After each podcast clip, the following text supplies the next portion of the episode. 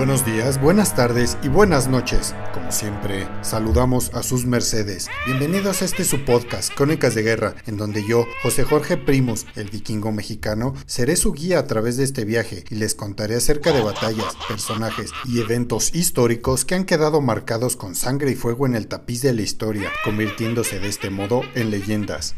Cabe destacar que aquí... ¿Saben qué? No puedo terminar nuestro intro porque aquí se han aparecido varias brujas. Sí, brujas. Hablemos de brujas.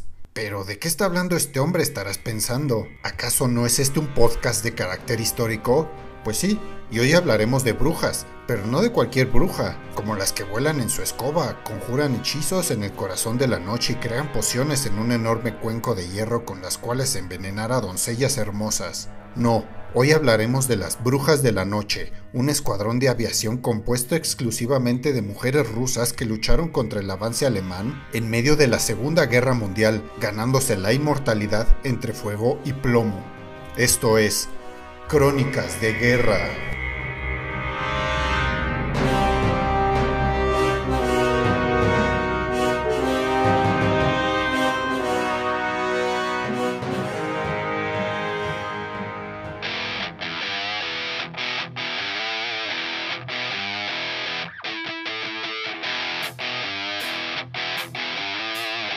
Cuando uno piensa en los combates de la Segunda Guerra Mundial, uno generalmente se imagina a soldados disparando ametralladoras pesadas detrás de sacos de arena, o a soldados disparando bazucas o lanzando granadas de mano, o un tanque asolando una línea de trincheras disparando su gran cañón, haciendo añicos a sus enemigos pero en esta ocasión les contaremos de una historia increíble de mujeres valerosas y llenas de coraje que inundaron con terror el corazón de miles de soldados alemanes en el frente oriental.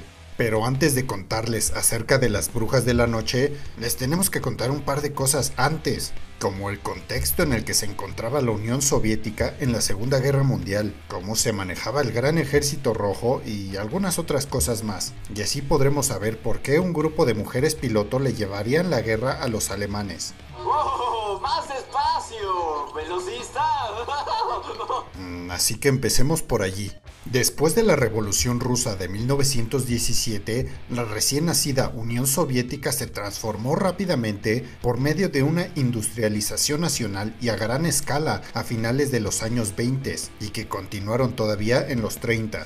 Esto abrió, entre otras cosas, la incorporación a la fuerza laboral de cientos de miles de mujeres que buscaban dinero para darles de comer a sus familias, pues en aquellas épocas, para la propaganda de la Unión Soviética, no había ningún trabajo que una mujer no pudiera hacer, así que las mujeres estaban de cierta manera también al mando del rumbo del país, dirigiéndolo hacia una modernización total.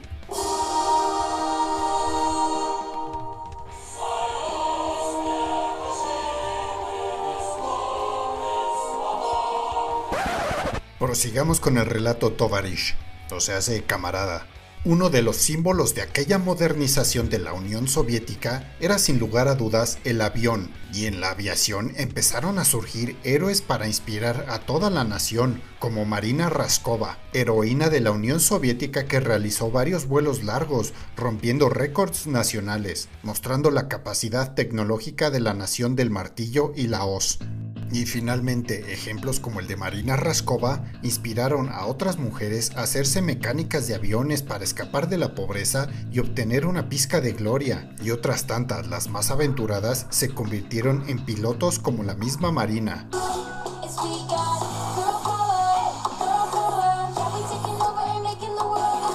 Y todavía uno escucha en la calle y en redes sociales, hoy una mujer no puede ser piloto de aviones. ¿Ustedes qué van a saber, bola de tarados? En fin, de allí damos un gran salto al verano de 1941, semanas después de que Adolf Hitler decidiera invadir a la Unión Soviética con la Operación Barbarroja. Decenas de miles de valerosas mujeres, sabedoras del peligro que corría su nación al enfrentarse hasta la ahora imparable Wehrmacht, que continuaba invadiendo territorio soviético, arrasando población tras población, se unieron como enfermeras, operadoras de radio o incluso operadoras de armas antiaéreas en el Gran Ejército Rojo para ayudar con la lucha en contra de los alemanes. Mientras tanto, Marina Rashkova y muchas otras mujeres pilotos soviéticas se preparaban también para luchar, pero el alto mando soviético no pensaba igual, y en lugar de subirlas a aviones para combatir, las colocaron como instructoras y tutoras de vuelo para cientos de novatos soldados varones recién enlistados. El argumento esgrimido por sus superiores era el siguiente, había suficientes pilotos varones disponibles como para disponer de ellas y arriesgarlas a lo tonto. Ajá, y yo me chupo un dedo. Pero estas estupideces no le fueron suficientes para Marina Rashkova. Con su influencia ganada por años como heroína de la Unión Soviética, pidió uno que otro favor a las altas esferas de Moscú, y de esa manera Marina pudo pedirle directamente a papá Stalin el crear tres unidades de vuelo compuestas exclusivamente por mujeres. Y para sorpresa de propios y extraños, Stalin aceptó y así se crearon los regimientos 586 de aviones de combate, el 587 de bombarderos pesados y el 588 de bombarderos nocturnos. Rashkova era una líder nata y al hacer un llamado a sus camaradas soviéticas para enlistarse a estas unidades aéreas, cientos de mujeres respondieron el llamado presentándose casi de inmediato. Estas mujeres venían de todos los extractos y de todas las partes de la Unión Soviética, con la única meta de hacerse un nombre y poder combatir a los invasores alemanes. Y ahora damos un pequeño saltito a mediados de octubre del año 1941, cuando el caos y la confusión reinaban en Moscú, a medida de que las fuerzas de Adolf Hitler avanzaban imparables sobre toda la Unión Soviética, y mientras esto sucedía, Marina Rashkova montaba un campo de entrenamiento en un aeródromo ubicado en la ciudad de Engels, cerca del río Volga.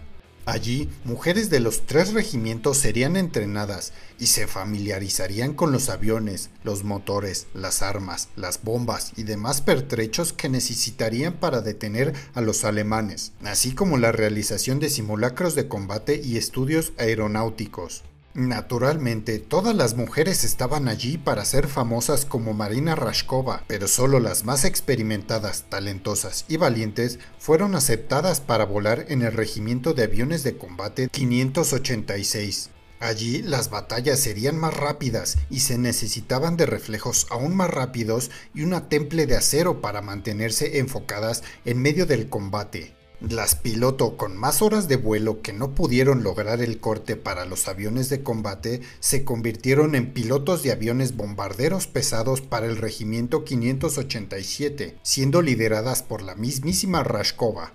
Otras tantas, las que contaban con estudios universitarios, fungirían como navegadoras, y las que tenían la experiencia de haber trabajado en múltiples industrias servirían como mecánicas. Y finalmente aquellas menos experimentadas fueron puestas en el Regimiento 588 a bordo de los aviones bombarderos nocturnos. Y aquellas mujeres del Regimiento 588, lo supiera Marina Rashkova o no, necesitarían de un valor y un coraje aún mayor que todas las demás pilotos de los otros dos regimientos, pues su labor era todo menos sencilla. El avión que usarían en el escuadrón 586 era el Yakolev Yak 1, conocido inicialmente como I-26, un caza monomotor de ala baja fabricado por la oficina de diseño soviética Yakolev durante los años 40. No era el mejor de los aviones, no era el peor de los aviones. Cumplía con su deber, como la mayoría de las maquinarias rusas de la Segunda Guerra Mundial y en 1942 este avión fue sustituido por el Yakolev Yak 9, el avión caza soviético más numeroso de la guerra, y este sí funcionaba mucho mejor que el anterior. Mientras que en el regimiento 587 usaban el bombardero Sukhoi Su-2, que también era apodado Suka o The Beach o La Perra, debido a lo difícil que era maniobrarlo, y que después fue reemplazado por el Petliakov P-2, un bombardero rápido, maniobrable y durable, por lo que fue construido en gran cantidad. ¿Y cuál fue el avión elegido para el Regimiento 588 de Bombarderos Nocturnos? El Polikarpov U-2.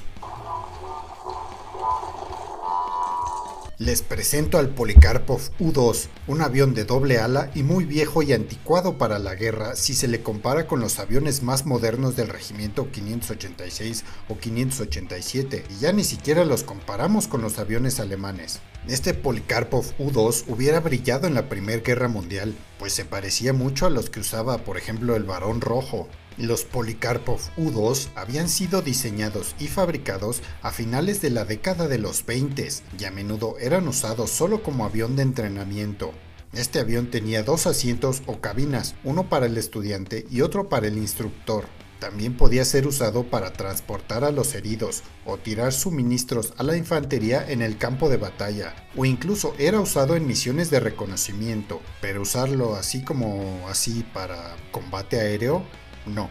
En resumidas cuentas, el Polikarpov U-2 era un avión viejo, lento y pequeño, fabricado con una estructura de madera contrachapada y forrado por lona de algodón. Esto hacía que fuera barato y rápido de fabricar, y ya saben lo que dicen acerca de la Unión Soviética, entre más barato, mejor, aunque terminemos con un Chernobyl entre nuestras manos. Para los soviéticos, este avión a menudo era llamado el fumigador y para los alemanes era conocido como la máquina de coser por el inmenso ruido de sus motores o como la basura de madera contrachapada por no tener ninguna defensa en contra de los aviones de combate de Hitler. Inclusive el fuego de armas pequeñas o de mano podían derribar a uno de estos aviones, haciéndolo caer desde los cielos. Pero la situación era tan desesperada para el bando soviético que incluso aquellos aviones se convirtieron en herramientas útiles para la guerra y se equipó al Regimiento 588 con ellos.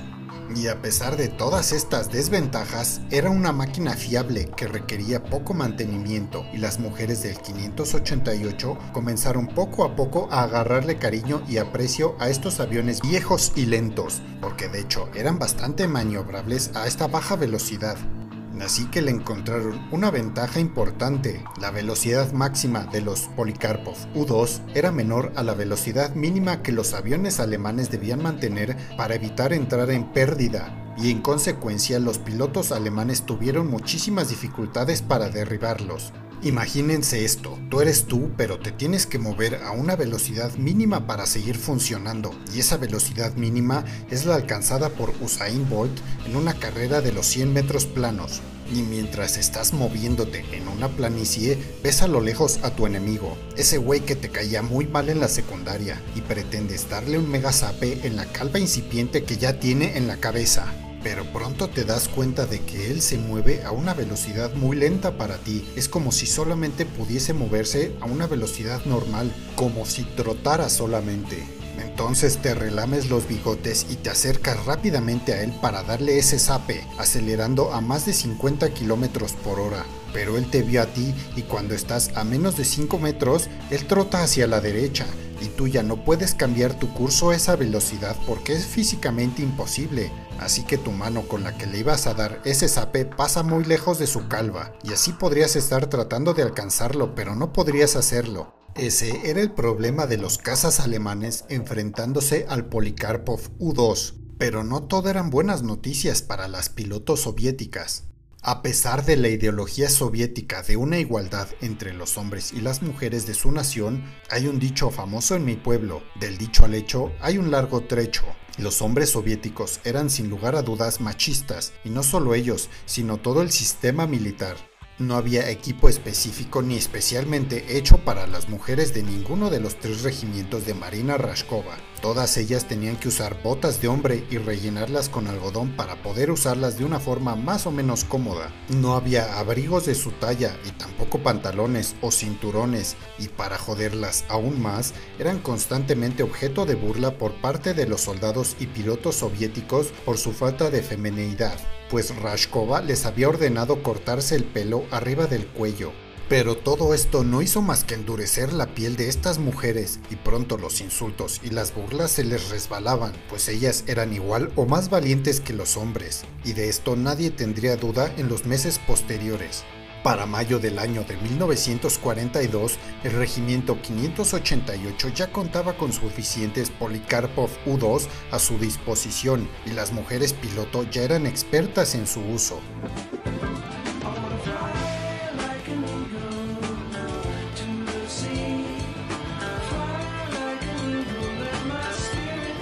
Y para el verano de aquel año, los tres regimientos dejaron el aeródromo de entrenamiento y se unieron a la batalla en el frente oriental para enfrentarse a los alemanes en las batallas de Stalingrado y en el Cáucaso.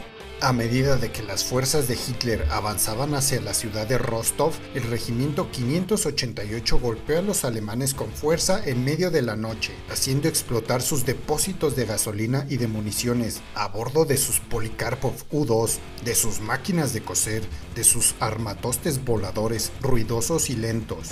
Y seguramente te estarás preguntando, ¿cómo diablos le hicieron estas mujeres para lograrlo? Digo, en la noche generalmente es más silencioso y un motor ruidoso como el del avión Polikarpov seguramente se escucharía incluso antes de poder verlos. ¿Cómo es que pudieron acercarse a las líneas alemanas? Les explico. Como lo había dicho anteriormente, había dos mujeres a bordo de los Polikarpov, una piloto y una navegante. La labor de las mujeres que fungían como navegantes era el de encontrar un blanco perfecto detrás de las líneas enemigas y guiar a la piloto hacia él. Y esta última, una vez que estuviesen a una distancia prudente, apagaban el motor del avión y recorrían kilómetros de esa manera, planeando suavemente en la fresca brisa de la noche, avanzando silenciosamente, como sombras en la oscuridad.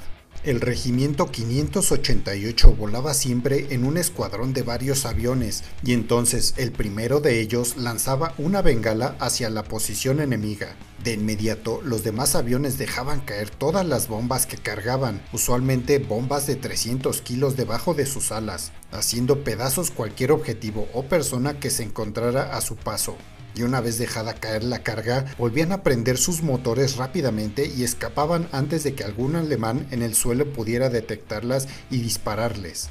Yo creo que de ellas, Mohamed Ali sacó eso de bailar como mariposa y picar como abeja.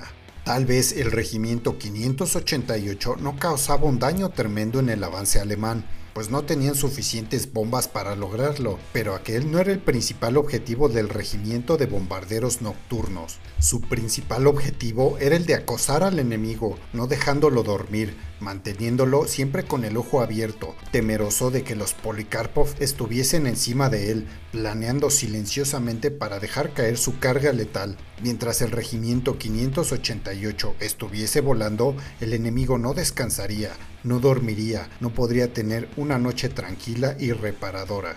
Y los alemanes pronto aprendieron a odiar al regimiento 588 por ello, y cuando se enteraron de que aquellos aviones eran pilotados por mujeres, les otorgaron aquel legendario apodo, Die Nachtexen, las brujas de la noche. Y cuando las brujas de la noche salían a sembrar terror en los corazones de sus enemigos, a menudo realizaban hasta una docena de vuelos en una sola noche, y después regresaban por la mañana a su base para comer algo y posteriormente dormir todo el día, descansando para volver a despertarse en la noche y de nuevo atacar a los alemanes. Con cada misión exitosa, el Escuadrón 588 se ganaba el respeto de los soldados y pilotos varones, pero ninguna medida de respeto podía proteger a estas mujeres valientes de los peligros de la guerra.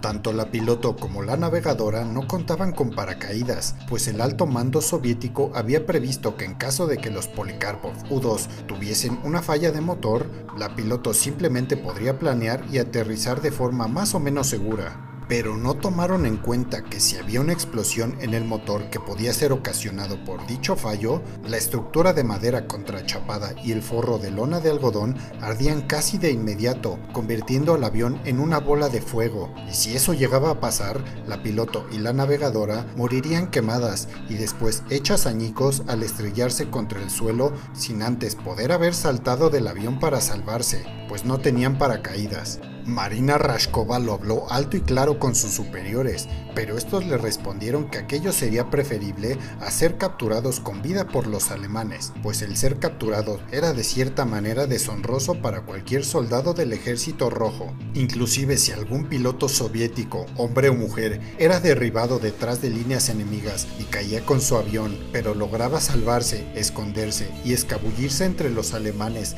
para después regresar de nueva cuenta a su base, a menudo era interrogado por si le había dicho algo a los alemanes y usualmente era condenado a morir por los comisarios políticos. Como ven, en la Unión Soviética era mejor morirse en combate que sobrevivir y regresar con los tuyos. Si te estrellabas en el avión morías. Si te capturaban los alemanes, seguramente te mataban. Y si regresabas con los tuyos, pues también te mataban. El 4 de enero de 1943, Marina Rashkova, la líder de los escuadrones 586, 587 y 588, murió en un accidente aéreo mientras viajaba hacia la batalla de Stalingrado. Pero los tres escuadrones, y sobre todo el 588, prometieron no dejar de luchar jamás y se mantuvieron fieles a los ideales de su difunta líder. Y de hecho, una de aquellas mujeres piloto escribió en su diario, es momento de bombardear y bombardear y bombardear.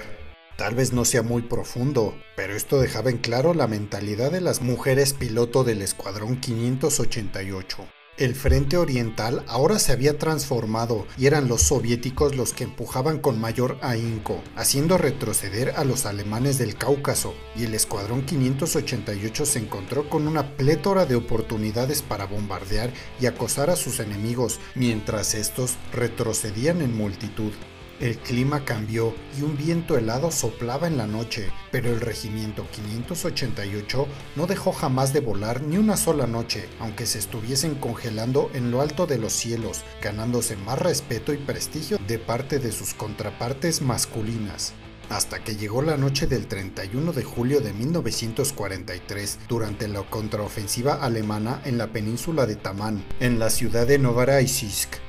Varios Polikarpov se encontraban planeando en la mitad de la noche, con sus motores apagados, moviéndose silenciosamente, cuando notaron a lo lejos que las baterías antiaéreas alemanas se encontraban sospechosamente calladas, pero las mujeres del 588 decidieron seguir avanzando y súbitamente el cielo se iluminó con destellos de luz y balas trazadoras surcaron la noche. No eran las baterías antiaéreas, no, aquellos disparos venían desde el cielo, frente a ellas. Un escuadrón alemán de aviones de combate se las ingenió para encontrarlas y se abalanzaron sobre ellas. Varios Policarpo fueron impactados y comenzaron a arder, cayendo al suelo como bolas de fuego, con sus ocupantes siendo quemadas vivas. Las brujas de la noche restantes rompieron formación y se escaparon en todas direcciones. Aquella noche había resultado catastrófica, habían sido demasiadas bajas en una sola misión, tendrían que pensar en otra estrategia o pronto no podrían volar más.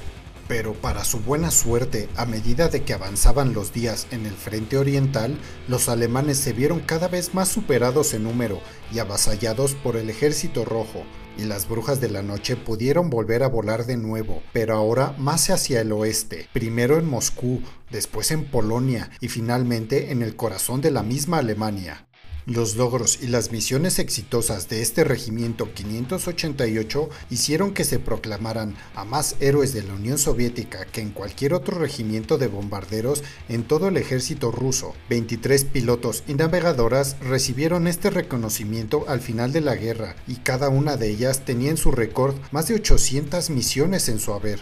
Hay varias historias de estas brujas de la noche que provenían de todos los lugares de la Unión Soviética donde comparten sus triunfos, sus tragedias y sus ideales. Historias como las de Ina Kalacheva, que escribía en su diario, éramos jóvenes y audaces, no teníamos miedo, pero el miedo llegó después, demostrando que uno no es valiente porque no tiene miedo, sino porque enfrenta a sus miedos de frente y termina por vencerlos y al final de la Segunda Guerra Mundial el regimiento 588 fue dado de baja la comisaria política encargada después de la muerte de Marina Rashkova, una mujer de nombre Yevdovkia Rachkevich, tomó una misión personal, una que debía de cumplir para honrar a sus compañeras. Personalmente buscó todos los lugares en donde los Polikarpov de la 588 que habían sido derribados se estrellaron marcándolos en un mapa y rindiéndoles honores para poder recordar a todo el regimiento 588 con el respeto que aquellas mujeres, las brujas de la noche, se merecían.